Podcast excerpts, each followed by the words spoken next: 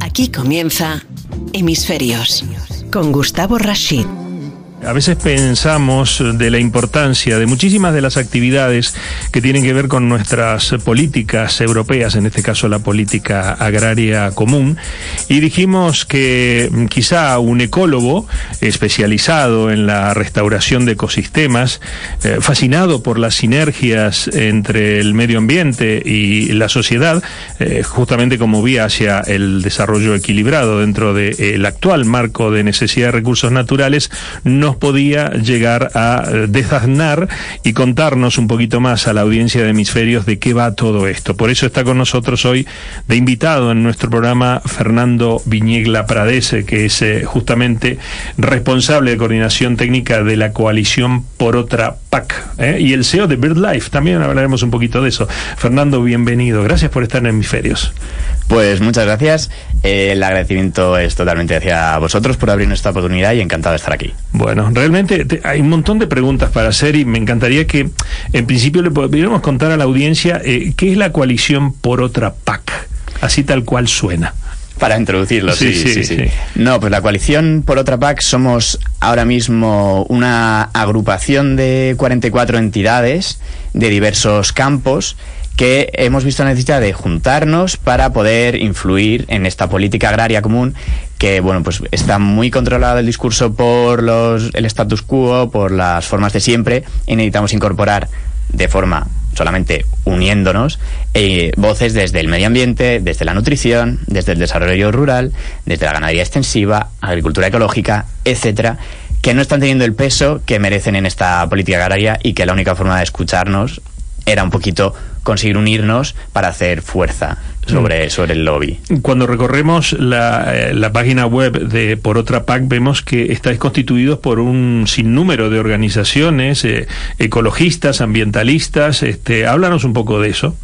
Sí, sí, sí. La verdad es que el tenemos un grupo muy, muy nutrido, la verdad. Esa es yo creo la mayor fortaleza que tenemos. Porque no es imposible que nos categoricen solamente en ecologistas, porque incorporamos a productoras y productores. Es imposible también que nos categoricen entonces en entidades agrarias, porque incorporamos discursos de nutrición.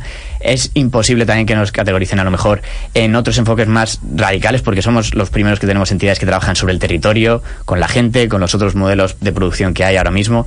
Entonces es una gran fortaleza que hace que nuestros discursos sean holísticos y completos desde, desde una mirada transversal hacia, hacia esta política. No solamente el enfoque de la producción, sino el enfoque de todo el sistema agroalimentario, que es lo que vemos que es lo más interesante. Un sistema agroalimentario y, una política agraria común que ha mm, venido modificándose y cambiando en los últimos tiempos de lo que era, otrora era, eh, en términos positivos, o sea, esto es evolución hacia los objetivos que buscáis o ha involucionado la política agraria común. Perdón, pero hay preguntas que te las tengo que hacer. Sí, sí, sí, no, el evidentemente ha evolucionado. Bien. Era porque si no era algo que era ya mm, no, no, existiría ahora. Es necesario irse adaptando a las necesidades que tiene ahora mismo, eh, pues que se demanda desde la sociedad y que te demanda ya el propio sistema natural, que ya tiene unos recursos limitados y no se puede seguir explotando de la misma manera.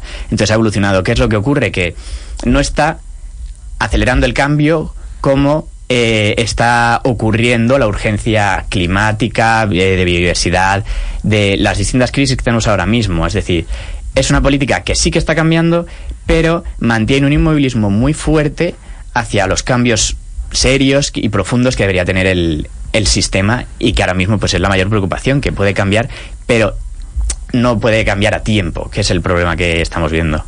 Bueno, en esta búsqueda de que eh, esta política sea justa, sea equitativa, sea saludable, eh, como bien decís, y respetuosa fundamentalmente con el tema ambiental eh, y responsable a nivel mundial, este, estos temas son quizá un poco los, los, los, ejes y los vectores que de alguna manera desarrolláis en materia de, de gestión ambiental o podríamos llamar política institucional, ¿verdad? Sí, sí, lo que veíamos es que, bueno, pues es que la política agraria común, OPAC, es el 40% del presupuesto de la Unión Europea. Si lo echamos en los números, es 114 euros que ponemos de nuestros impuestos eh, cada año a esta política y es una política que no se conoce apenas y no puede ser que una gran parte de lo que estamos invirtiendo cada europeo se esté eh, utilizando de una forma con una visión eh, solamente canalizada hacia la producción. Eh, lo que necesitamos es que se incorporen otros valores, como estamos diciendo, de esa justicia social para la gente que produce en el campo eh, de una forma eh, saludable, especialmente, que se les apoye desde el punto de vista económico. Ok, pero también es necesario incorporar esos valores ambientales, esas necesidades que tiene ahora mismo el, el planeta y las crisis que tenemos, como hemos comentado antes, que no se están incorporando dentro de esta política que es de gestión de recursos naturales. Pero es que si seguimos más profundo en el, en el sistema, al final no es una política de solamente quién produce, sino quién consume. Porque al final esto también afecta en el mercado de precios, en qué es lo que puede pedir o no el consumidor, qué es lo que está demandando, cuáles son los alimentos que se producen, entonces necesitamos que sea también saludable. Y si ya eso lo subimos a nivel de escala, no puede ser que estemos haciendo una política en Europa que esté exportando los impactos fuera de las fronteras. No tiene, no tiene sentido que aquí estemos poniendo unas limitaciones y unos objetivos y que luego los productos que eh, recibimos de fuera no se exijan los mismos eh, los mismos criterios de, calidad en cuanto a en cuanto a ambiente sobre todo y que entonces lo único que hagamos es que en vez de tener aquí el problema lo exportemos fuera. No será una política responsable. Esto es hemisferios con Gustavo Rashid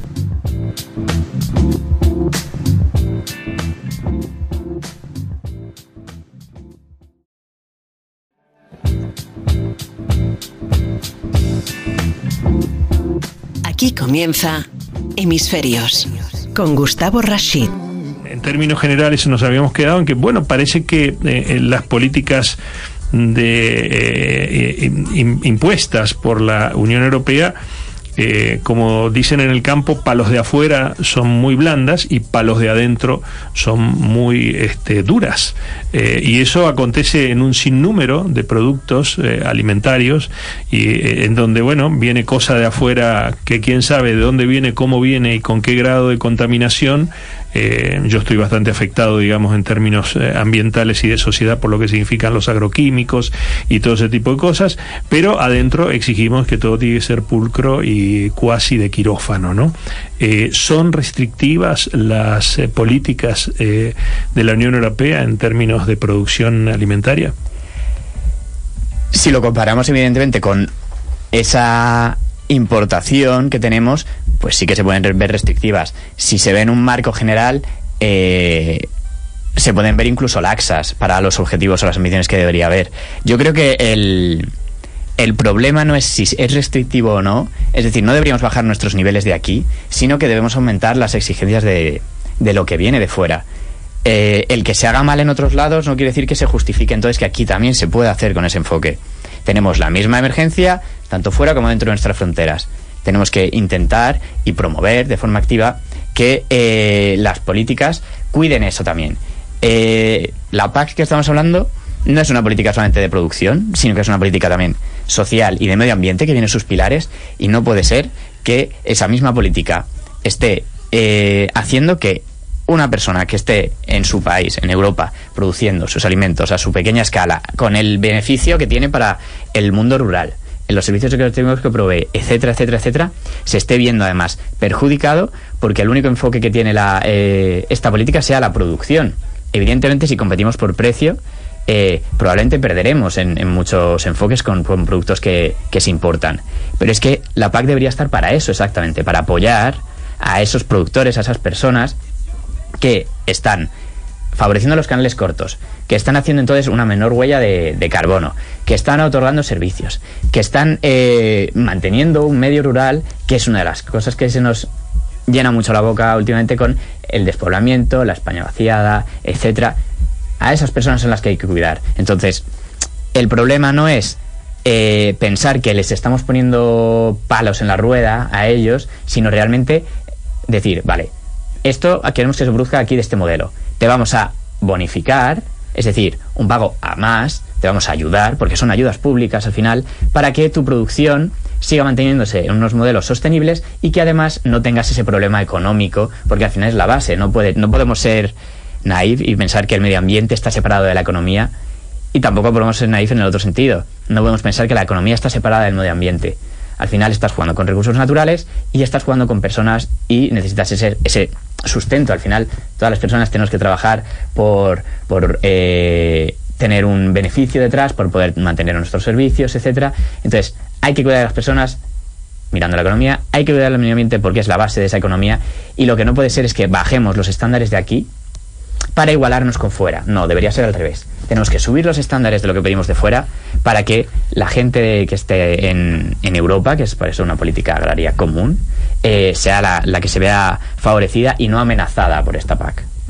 En términos de, pequeña o mediana producción, eh, del cuidar, como bien dices, a estos agricultores, a estos eh, criadores de, de, productos alimenticios, hablo del mundo eh, agrícola-ganadero, ¿tenemos una Europa bio, una Europa que realmente se preocupa o todavía tenemos una Europa muy preocupada casi por el concepto este, de, de, lo que significan las megaproducciones de alimentos, eh, violando muchísimos de estos valores que hoy eh, tienen que ver con, con la concepción eh, sustentable y sostenible en el tiempo de lo que significa. ¿Dónde estamos parados? Este, ¿Estamos en verde claro, verde oscuro, negro o rojo? pues yo creo que el matiz es que dentro de esa Europa hay muchas Europas. Eh, el modelo del consumidor no es el mismo en los distintos países y entonces eso también hace que las demandas sean distintas. Eh, la sensación, por ejemplo, es que en España tenemos mucha producción de agricultura ecológica, pero la mayoría se exporta no somos aquí consumidores de esa, de esa agricultura ecológica. Es decir, España ha cambiado su modelo porque se lo demandan desde fuera, desde otros países, especialmente pues de los, de los países del norte de Europa. En ese caso, nuestro enfoque es que nos hemos cambiado por la demanda del consumidor. El consumidor viene dentro de, Europa y entonces, pues bueno, eso ha hecho ese cambio. Eh, ¿Eso quiere decir que España, eh, que Europa es... ¿En qué color estamos? Bueno, pues em, yo quiero creer que estamos en verde clarito. Siempre hay que seguir avanzando. Tenemos por delante, por lo menos, eh, al menos una propuesta que empieza a tener el primer cariz de ambición con el Pacto Verde Europeo, que es un pacto que, que publicaron, bueno, se, publicó a finales del 2019 en la COP que hubo en Madrid. Y entonces, eh, pues ahí el compromiso que se hizo es que en la próxima década se tenía que cambiar el modelo de Europa hacia un enfoque, un gran pacto común que eh, pusiera lo verde en el centro. Entonces, eh, bueno, pues ya ha sido un primer objetivo. Se han marcado otros objetivos a través de otras estrategias que lo que buscan es que pues, la salida, además de la crisis que tenemos de, la COVID, tiene que ser hacia un cambio de modelo, no hacia volver a los modelos anteriores. Eso es estupendo. Entonces, si las ideas están planteadas hacia, hacia un cambio, con objetivos puestos para 2030, lo único que necesitamos es generar tracción detrás. Es decir, que no pase como los objetivos se pusieron para 2020, los objetivos se pusieron para 2010, los objetivos se pusieron para 2000, que no se cumplieron ninguno, se quedaron en papel mojado. Necesitamos que esta década realmente se cumpla lo que se está, se está proyectando. Entonces, por eso digo verde clarito, porque el enfoque intenta ser verde, pero necesitamos realmente reforzarlo y conseguirlo, no quedarnos en otra vez el inmovilismo de, bueno, pero es que mm, esto supone un cambio y mejor vamos a quedarnos como estamos. No podemos seguir así, porque el mundo no está quedándose así. Para nada, para nada. Y el tema ambiental y el tema de las consecuencias del cambio climático, eh, de un cambio climático que se esté produciendo por lo que se haya producido, por algún proceso geológico de glaciación natural de la Tierra o por la mano del hombre, no, no es que me preocupa, pero creo que me preocupan más las consecuencias eh, que sus orígenes eh, me encanta que eh, la visión que eh, estoy en este momento percibiendo en relación a lo que estás contando es de un ambientalismo de propuesta, no de un ambientalismo, digamos, de, de, manifestación, que sí, por supuesto, siempre es importante, pero hay muchas, para los que hemos vivido en muchos países y hemos trabajado en este tema desde lo profesional de la comunicación, hay, un, hay un, un, ambientalismo a veces de, de, de protesta sin propuesta. vosotros estáis creo yo, ejerciendo una, un reclamo eh, ambientalista eh, a partir de conceptos de propuesta y eso tiene un valor enorme en estos tiempos, ¿no? Más que mm. nada por el hartazgo de la gente, ¿no? Eh, y más porque sois los jóvenes los que verdaderamente están llevando adelante todo este proceso. Entonces, hay una gran división entre jóvenes que proponen y jóvenes que protestan.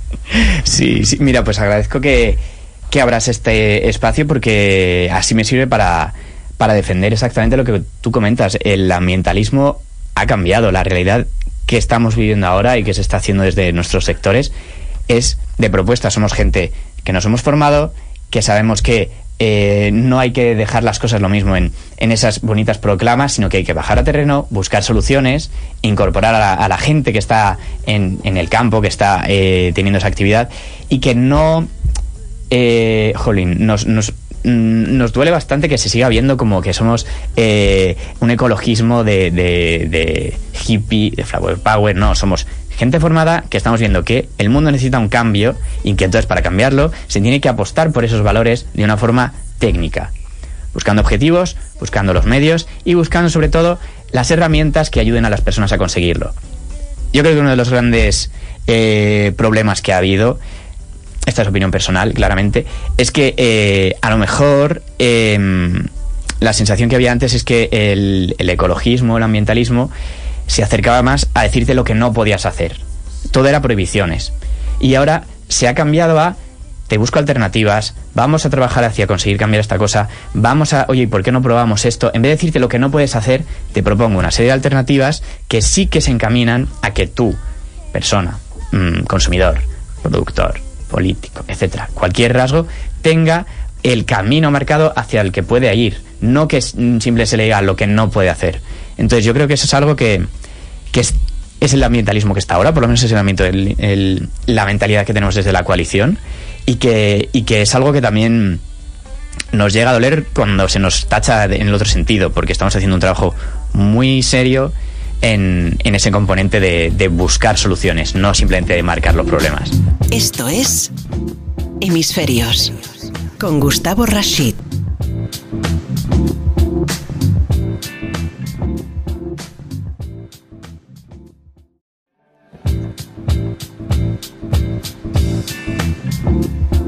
Aquí comienza Hemisferios con Gustavo Rashid.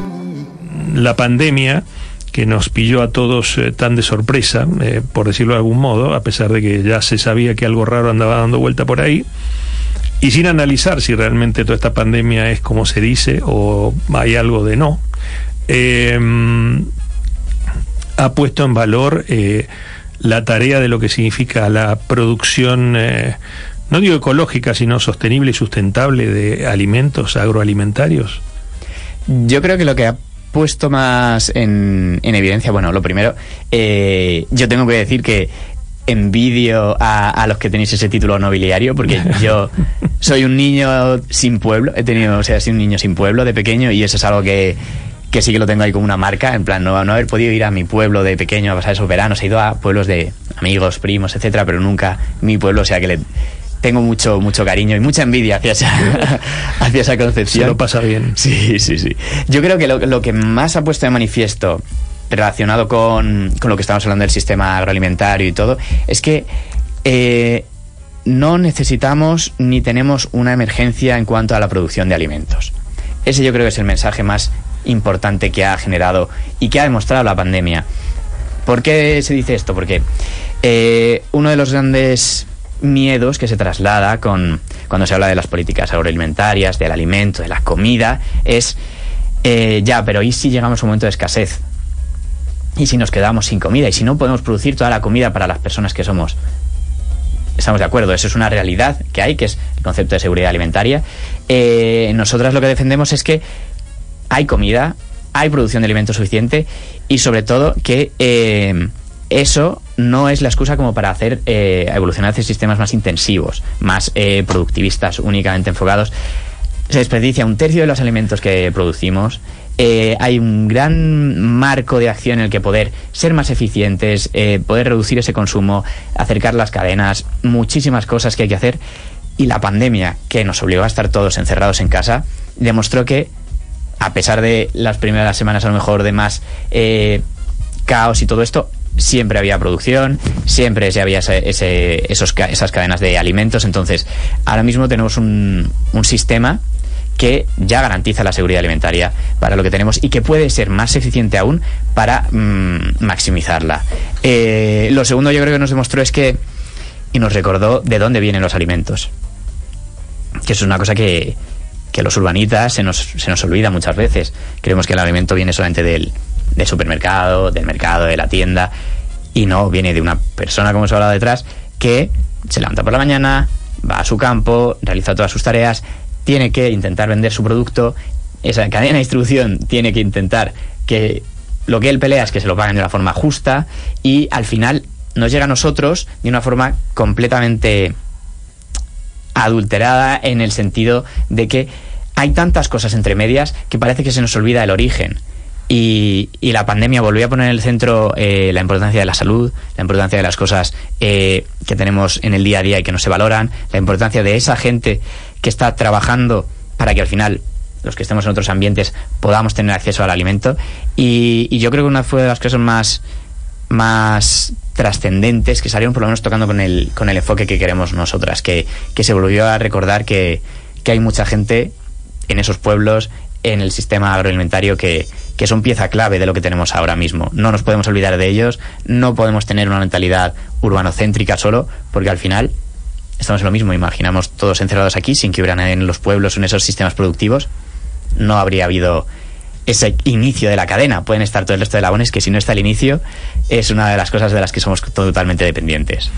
Mientras nos comíamos la espinaca congelada, este, yo llamaba a algunos eh, amigos y colegas que que tenían la suerte de tener una espinaca en su huerta, eh, y yo decía, madre de Dios, o sea, qué fantástico. O sea, eh, eh, empecé a, notar tantas diferencias, ¿no? Entonces tú hablaste de la garantía de la seguridad alimentaria.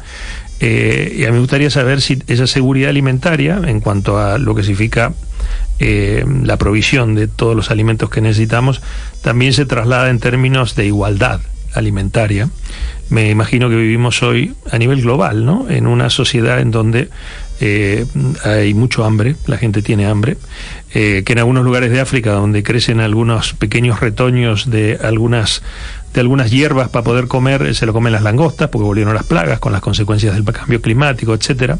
Entonces, eh, ¿dónde estamos en España mm, puntualmente en ese sentido? En una España que tiene un proceso eh, bastante conocido de desertificación en términos de lo que significa eh, todo lo que está mm, del medio para el sur, por decirlo de algún modo. una España con algunos problemas eh, hídricos eh, en relación a, la, estación húmeda que nos toque vivir. Si algún año llueve mucho, disfrutamos del agua y mm, si algún año no llueve lo suficiente, nos falta el agua.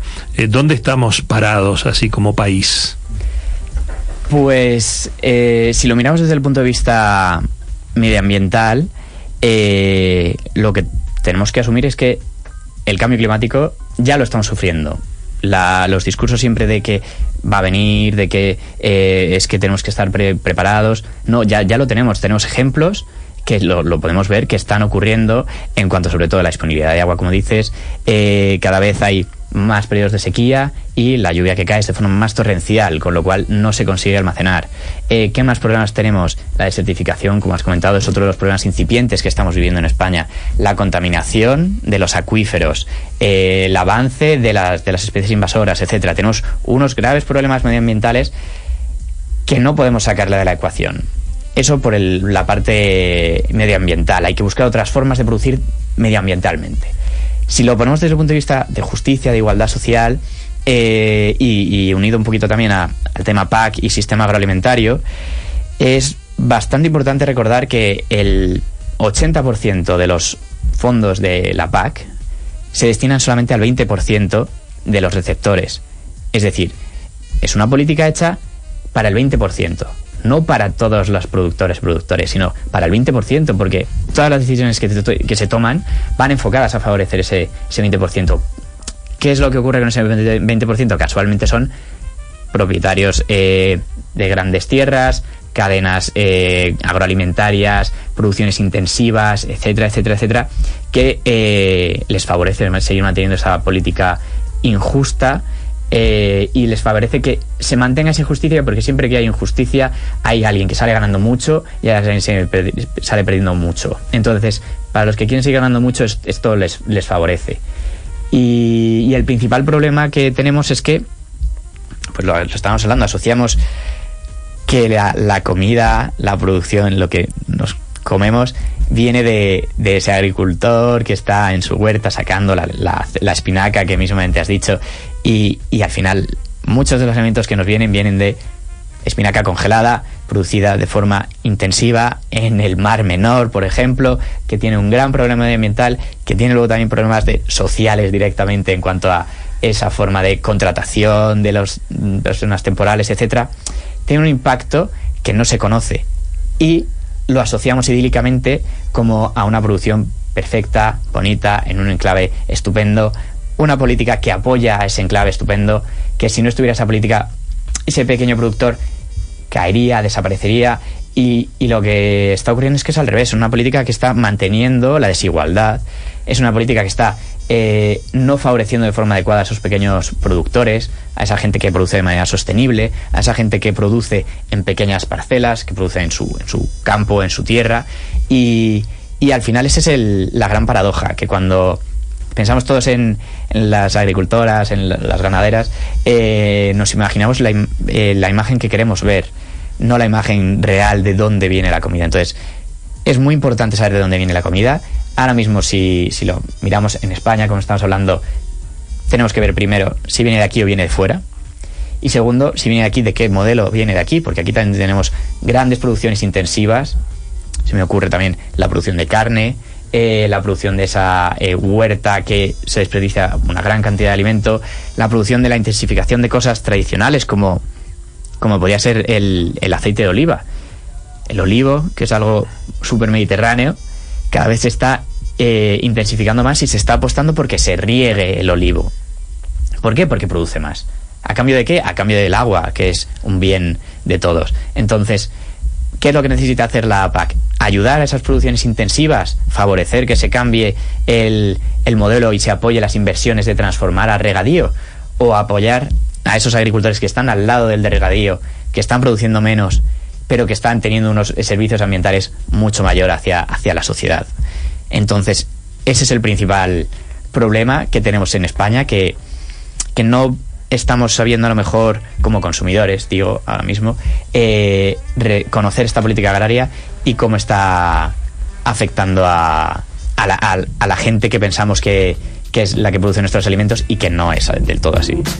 Esto es Hemisferios con Gustavo Rashid.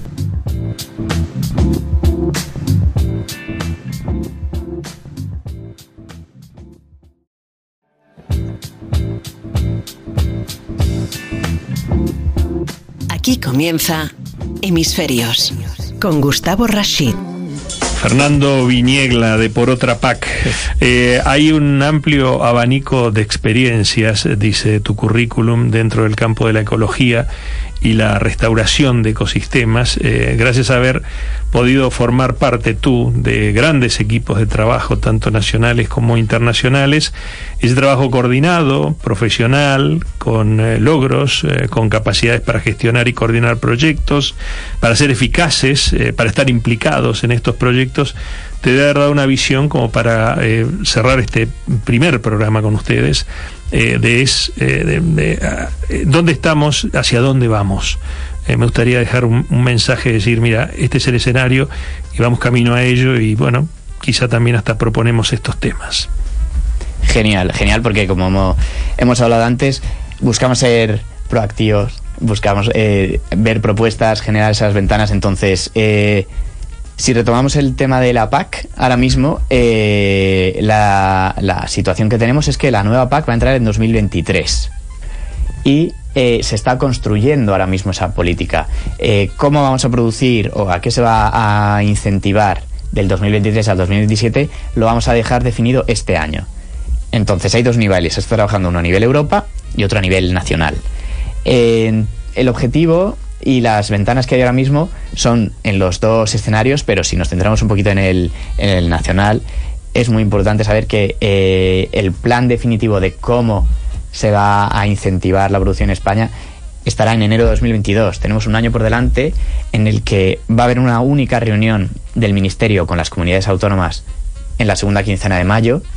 A esa reunión no estamos invitadas el resto de entidades sociales, ambientales, ni nada. Se está trabajando a nivel político. Y por nuestra parte lo que vamos a hacer es incidir y presionar a los, a los... Tenemos que incidir a nuestros representantes autonómicos.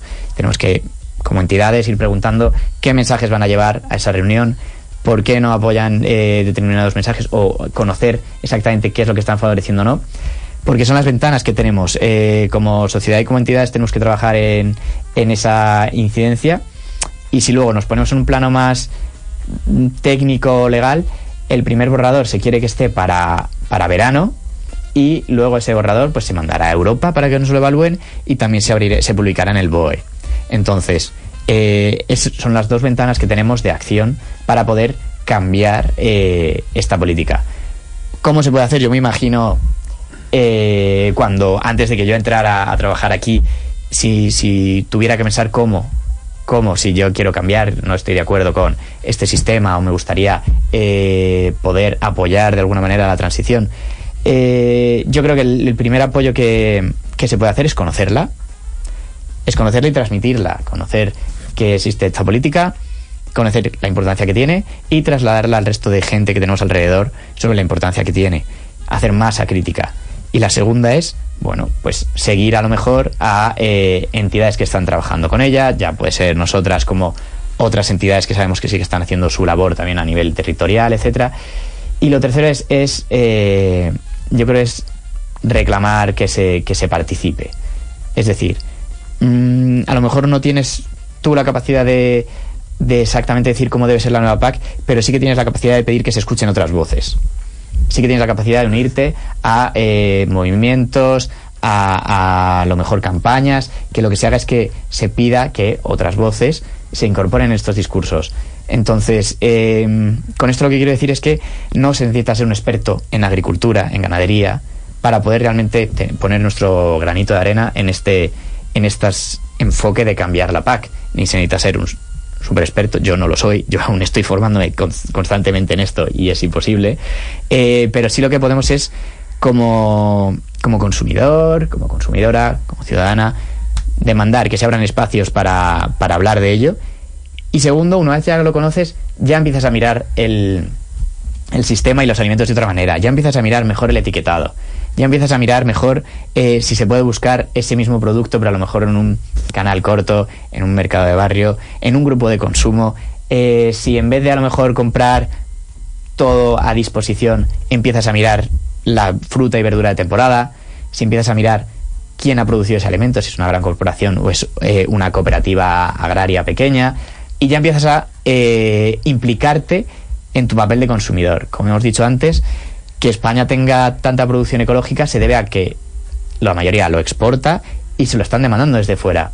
Si conseguimos que, como consumidoras, eh, generemos esa demanda, al final el sistema tiene que cambiar para adaptarse a lo que, a lo que tenemos. Tiene sistema de oferta y demanda. Si lo que se demanda es otra cosa, el sistema cambia. Entonces tenemos un gran poder que podemos utilizar y que es muy importante eh, no, no creer que, no infravalorarnos en ese sentido. Entonces, bueno, pues desde aquí, abrir que nosotros en nuestra parte trabajaremos directamente en la política, en esa parte más ardua de intentar conseguir trasladar estas ideas a propuestas técnicas que se incorporen en, en, el, en el plan. Y luego, como, como consumidores, consumidoras, podemos hacer una gran labor concienciándonos, apostando y eligiendo al final con, cómo invertimos nuestro dinero y así se cambia el sistema. Esto es un caso, eh, esto es un caso, como le llamamos nosotros, comunicación, ambiente y sociedad. Este programa se escucha a través de nuestra onda media en 918 kilohertz en casi toda España. Se escucha en todos los pueblos, en todas las ciudades, en todas las provincias y en muchas de las comunidades autónomas, salvo que haya algún accidente orográfico que no lo permita, ya sabes cómo funciona la M, se escucha en eh, eh, una cadena de estaciones de frecuencia modulada en muchas ciudades españolas muy importantes y además se escucha en todo el mundo a través de nuestra señal online y también a través de nuestro sistema on demand eh, de podcast en donde cada uno lo puede escuchar cuando quiera.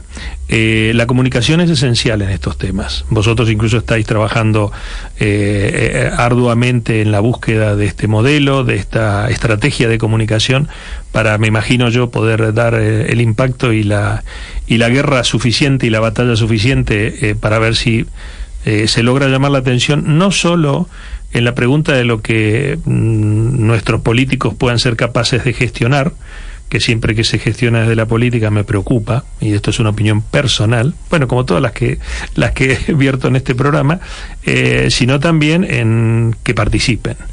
Eh, yo creo que tienen que estar ustedes en esas reuniones, tienen que ser parte Vamos a, desde este espacio a pedirlo, a, exigirlo respetuosamente, porque ustedes son los profesionales que manejan esto y son las organizaciones que, que conforman esta, este, este grupo tan importante, que son los que saben y luchan por este tema. Así que yo, como siempre dije, y para los que hace tantos años que trabajamos en comunicación, te tienes que rodear de los expertos, de los que saben. Esa es la mejor forma de gestionar en la política. No suele pasar casi siempre el experto es un familiar.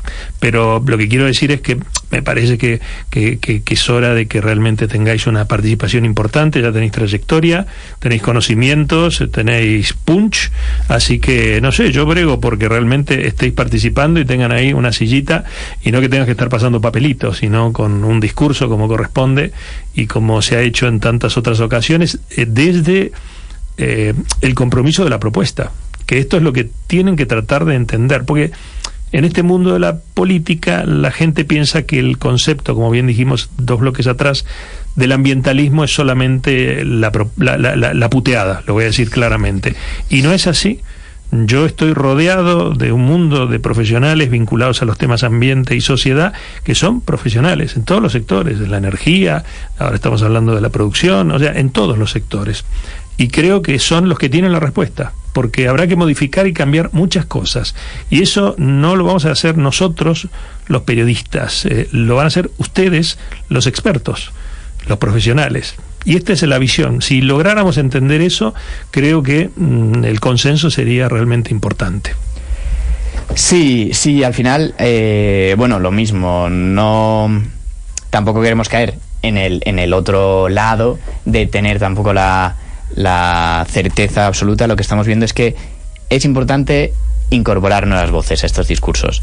Nosotros somos una de ellas que tiene que ser escuchada eh, y con esa misma mentalidad acudimos y siempre eh, que participamos tenemos esa misma mentalidad. No, no somos un cajón estanco ni, eh, ni tenemos esa inmutabilidad sobre las, las cosas, sino que creemos que cuantas más voces escuchen sobre los temas, eh, más se enriquecerá ese discurso, una política se genera más eh, justa, más eh, que adopte todas las realidades que tenemos y, al final es lo que buscamos, poder participar con la voz de todas las entidades que representamos, que a su vez representan a un gran colectivo detrás, de productoras, de productores, de gente concienciada, etcétera, y que esa voz se le tiene que escuchar. No digo que se deba ser la única, pero sí que pues mm, se le tiene que abrir espacios para, para poder que no se sientan eh, pues aislados, simplemente.